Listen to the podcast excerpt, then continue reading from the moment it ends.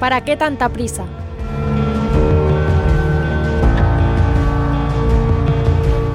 ¿Para qué tanta prisa? Preguntas siempre ante la premiante solicitud de esa voz que te llama en lo más profundo de tu alma.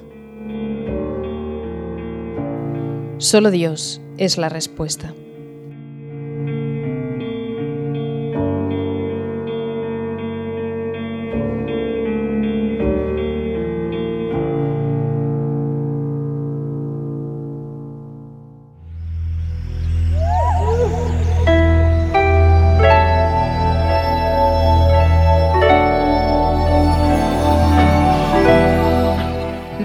5 de agosto.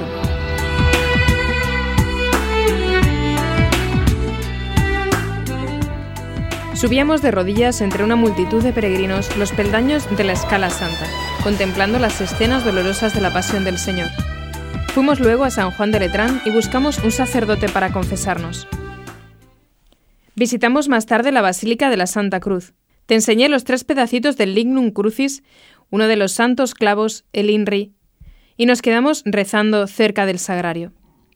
Entendiste en aquellos momentos de diálogo con Dios que encontrar a Jesús es encontrar la cruz, que desde que quiso subirse loco de amor a ese madero, ya no podemos abrazarle sin rozar sus llagas, ni besarle sin empaparnos en su sangre, ni mirarle sin ver cómo los clavos le desgarran su carne, y cómo las heridas se le abren con el esfuerzo de su respirar jadeante.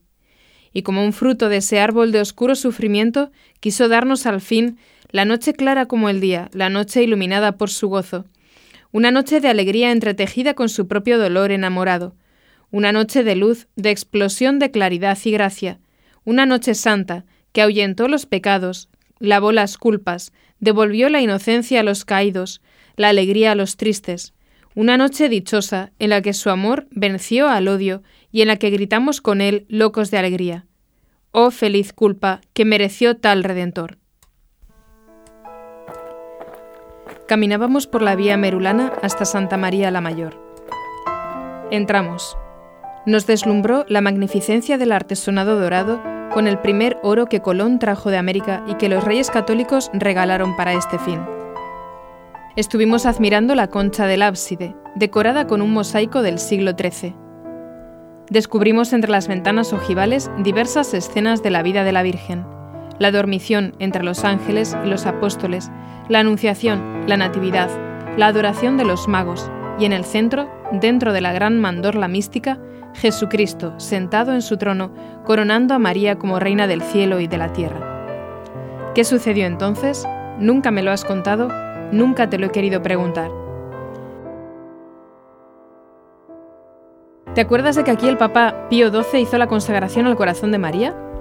Sí, Juan Pablo II también la repitió después de su atentado, unos cuantos años más tarde. Sí, es verdad. Meditamos aquella escena de la pasión de nuestro Señor en la que se encuentra con su Santísima Madre. Te quedaste largo rato de rodillas, con las manos asidas a la reja, rezando. ¿Te has dado cuenta de que la Virgen tiene una estrella en el manto hacia la que señala al niño? No sé lo que pasó entonces en tu alma, pero estoy segura que aquel fue el comienzo del camino de María. Sí, para cada alma, María traza un camino que lleva hasta el corazón de su Hijo, un camino que comienza junto a su corazón. Al salir tenías una alegría especial, desconocida hasta entonces en ti. Nunca te había visto tan contenta. Era como si se te hubiese encendido una luz, débil todavía, dentro del alma. Estabas exultante, y no me hacías ni caso, ni siquiera cuando te quise enseñar la bandera que la Liga Papal arrebató a los turcos en la batalla de Lepanto. No me lo has dicho nunca, pero estoy segura.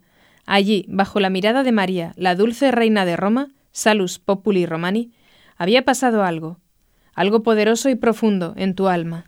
No me atrevía, no quise preguntártelo entonces, pero algo, quizá una nieve misteriosa de gracia, había caído dulcemente, llenándolo de alegría, en aquel día de fuerte sol romano en tu corazón. Eran nuestras últimas horas en Roma antes de tomar el tren que salía a las dos y diez. Por favor, vamos otra vez a la fontana de Trevi. Quiero ir a tirar unas monedas. Ya me lo imaginaba. Tú no te irías de Roma sin tirar monedas a la fontana de Trevi. Oye, pero ¿qué te pasa? Te has quedado muy seria de repente. eh, en que... en que... es mi vida.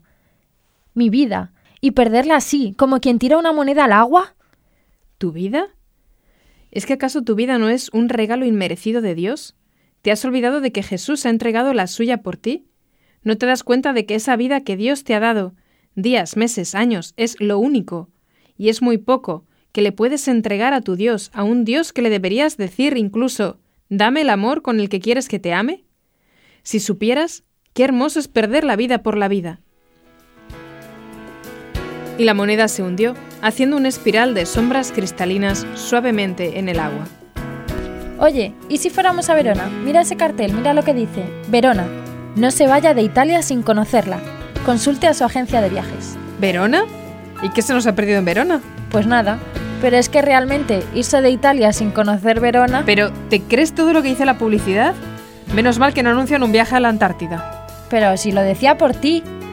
Pensé que te gustaría conocer la casa donde vivieron juntos Romeo y Julieta y... Mira, Romeo y Julieta no vivieron juntos en ningún sitio, salvo en la mente de un señor inglés que te cae bastante mal, llamado William Shakespeare. Y además, te veo venir, no pienso ir a Verona. Pues vale, bueno, vale, si no te pongas así. Si yo lo decía por ti. Pues muchas gracias, pero recuérdalo, no pienso ir a Verona.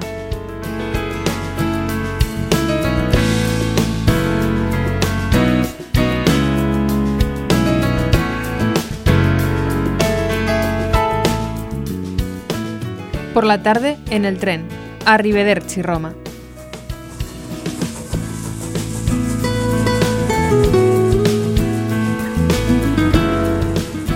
Te creías que no me daba cuenta, pero seguí de cerca toda tu discreta operación con el rabillo del ojo, mientras me hacía la dormida sobre mi asiento del tren que nos llevaba a Verona.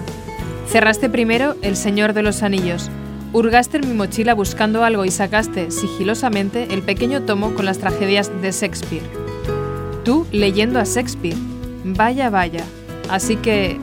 Confieso que tuve que hacer una maniobra extraña aprovechando un vaivén del tren para ver qué habías elegido. Hamlet, Otelo, Macbeth, no. Y estuve a punto de estallar de risa, nada menos que Romeo y Julieta. Me lo figuraba. Te enfrascaste en la lectura durante mucho rato, y aunque no te lo creas, te prometo que estaba dispuesta a seguir mi falso sueño hasta que acabaras de leerlo. Pero la llegada imprevista del revisor lo estropeó todo. Te pusiste nerviosísima. Cerraste el libro de pronto, se cayó al suelo y... un desastre. ¡Qué bien! Así que estás leyendo a Shakespeare. ¿Yo? ¿Qué dices? No. Ojeándolo, nada más. Porque me aburría, por curiosidad. Como vamos a Verona, pues me he dicho, a ver qué pone. ¿Y qué tal? Pues no está tan mal, oye. Fíjate, fíjate aquí, mira, mira el libro. El padre de Julieta. ¡Qué bruto! Te lo leo, te lo leo. A ver, lee, lee. Me vais a volver loco. ¿Más todavía? Esto lo dice el padre de Julieta. Ah. Me vais a volver loco. De día, de noche, a todas horas, en todas las estaciones, en todo lo que hacía, incluso en el juego, aunque estuviese solo o en multitudinaria compañía. Mi único afán era tenerla bien colocada, bien casada, con un caballero de noble linaje, de buena fortuna, joven, educado, como un gran señor, ornado como dicen, de excelentes cualidades y tan apuesto como quien quiera que sea lo tuviera con considerar como un tipo de hombre. ¿Es tu vivo retrato? Oye, no hagas esas bromas, que me interrumpes. Sigo. Y cuando le tengo, me sale esa mocosa, esa pobre loca llorona, esa estúpida muñeca relinchante, para contestarme cuando le anuncio su felicidad, no quiero casarme, no puedo amar, soy demasiado joven. Perdonadme, os lo ruego. Pues si no quieres casarte, ¿crees que te lo voy a perdonar? Vaya que sí. Márchate a donde quieras, pero no a mi casa. No a vivir conmigo. Reflexiona, piensa antes de tomar una determinación, porque conocerme ya me conoces. No acostumbro a gastar bromas. No te rías, que ahora viene el momento dramático. El jueves está cerca. Ponte la mano sobre el corazón, piensa seriamente y decide.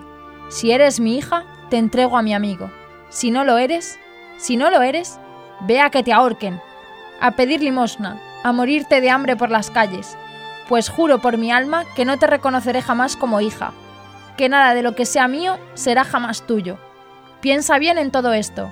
Puedes estar segura que lo cumpliré. Ya sabes que jamás vuelvo atrás en mis decisiones.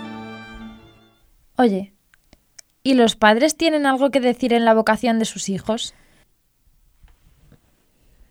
Pues creo que tiene muchísimo que decir. Imagínate que estuvieses ahora mismo decidida a entregarte. Que no, que no. Si no lo decía por mí, si... Claro, claro, si era solo una suposición. Ah, bueno, vale. Pues entonces, en el caso hipotético de que tú estuvieras dispuesta a entregarte ahora a Dios, eso se debería en gran medida a que tus padres te han ido conduciendo paso por paso con una educación cristiana hasta este umbral. Sí, es verdad. Yo sé que aunque al principio les costara un poco, yo creo que se alegrarían con mi decisión. En el caso de que la tomara algún día, claro. claro.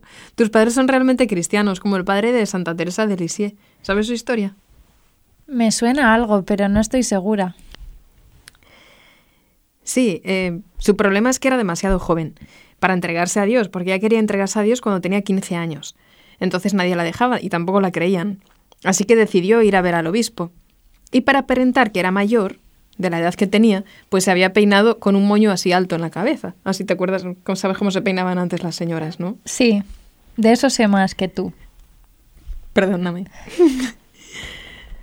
pues la acompañó su padre. Su padre era así, señor de porte grande, tal.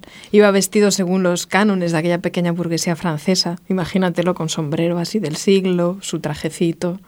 No sé si llevaría bastoncito, una pajarita. Bueno, pues así entraron a ver al obispo. Lo saludaron y el padre expuso la petición de su hija. Una dispensa para que su hija entrase antes de la edad en el Carmelo. Y el obispo le preguntó, ¿lo deseas desde hace mucho tiempo? Y ella le respondió, sí, desde hace mucho tiempo. Pero vamos a ver, le dijo el secretario, no irás a decir que hace 15 años que tienes ese deseo. Desde luego, replicó ella. Pero no hay que quitar muchos años porque desea hacerme religiosa desde el primer despertar de la razón. Siguieron discutiendo sin ningún éxito. Años más tarde escribía en su autobiografía que a la salida comentó el secretario asombrado. Un padre tan impaciente por entregar a su hija a Dios, como ésta por ofrecerse ella misma. Pues. Pues hoy una actitud de ese tipo sorprendería en algunos ambientes, ¿no? Pues sí. Pero es que la verdad es que esa actitud debería de ser la habitual, sobre todo en los padres cristianos. Porque esos padres deberían entender que su misión en esta tierra es facilitar a sus hijos el camino hacia la plenitud de la gloria. Y es que esa es su vocación como padres. ¿Y esa tarea de los padres en qué consiste? Pues debería ser la de cultivar la tierra para que germine ese fruto. Pero el que planta la semilla de la vocación es Dios. Nadie decide. Por eso los padres solo pueden influir en la decisión de sus hijos mediante el buen ejemplo y su oración. Una oración que, como enseña la figura de Santa Mónica, es muy poderosa. Piensa qué bonita, qué bonita tarea es la que tienen. Tienen hijos para transmitirles la fe, formarlos en la libertad y ayudarles a ser generosos, para que puedan llegar al cielo. Toda esa es una tarea divina de llevar a los hijos a la entrega a Dios, y se resume en esa oración que las buenas madres cristianas enseñan a rezar a sus hijos pequeños al levantarse cada mañana. Oh Señora mía, oh Madre mía, yo me ofrezco enteramente a vos. ¿Te la sabes? Sí, la recuerdo. Te la enseñaron tus padres, ¿verdad? Sí, claro. Pues es que los padres cristianos deberían entender que cada llamada de sus hijos es un don, es un regalo de Dios, una razón de agradecimiento y un orgullo. No es un sacrificio para los padres, ni para los que el Señor llama es un sacrificio seguirle. Es por el contrario un honor inmenso, un orgullo grande y santo, una muestra de predilección, un cariño particularísimo que ha manifestado Dios en un momento concreto, pero que estaba en su mente desde toda la eternidad.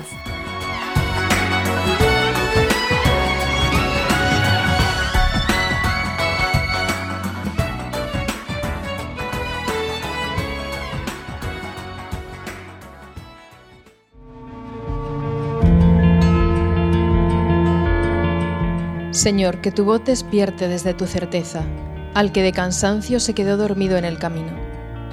Préstame tus brazos para incorporarme nuevo y decidido, para saber que sí se puede, con el mismo brío, y entonces caminaré hacia ti porque sí he creído que siempre se puede, se puede, sí se puede.